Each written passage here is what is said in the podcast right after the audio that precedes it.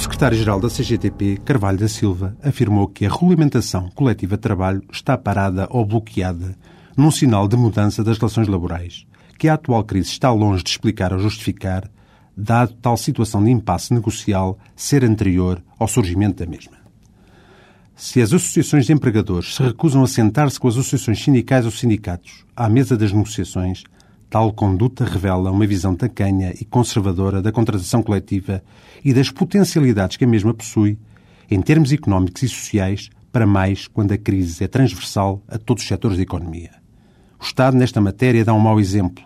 quando adota uma atitude de falta de empenhamento e de seriedade na forma como se comporta no seu relacionamento com os sindicatos da administração pública, bem como no desenvolvimento de medidas e procedimentos tendentes ao desbloqueio e promoção da regulamentação coletiva. O Código de Trabalho veio alargar às comissões de trabalhadores a faculdade de celebrar, diretamente com a sua entidade empregadora ou o grupo empresarial,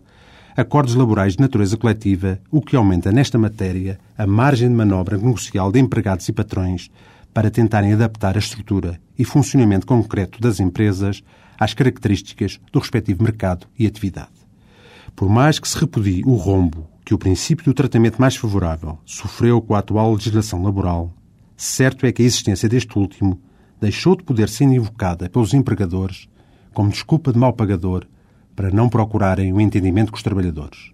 de maneira a criarem, nesta época de crise, normas específicas e adaptadas a cada uma das áreas, bem como as condições de trabalho reclamadas pela atividade por eles desenvolvida e sustentadas na correspondente produtividade. Em vez de olhar a regulamentação coletiva como um inimigo a abater, talvez fosse melhor encará-la como um instrumento de paz e progresso social,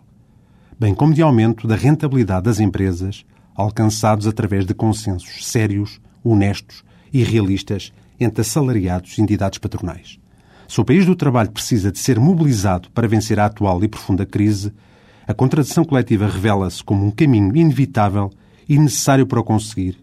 ao invés de sacrifícios impostos à força e da diminuição drástica dos direitos e garantias dos trabalhadores, como parece ser a tónica do governo e dos empregadores. Até uma próxima rubrica.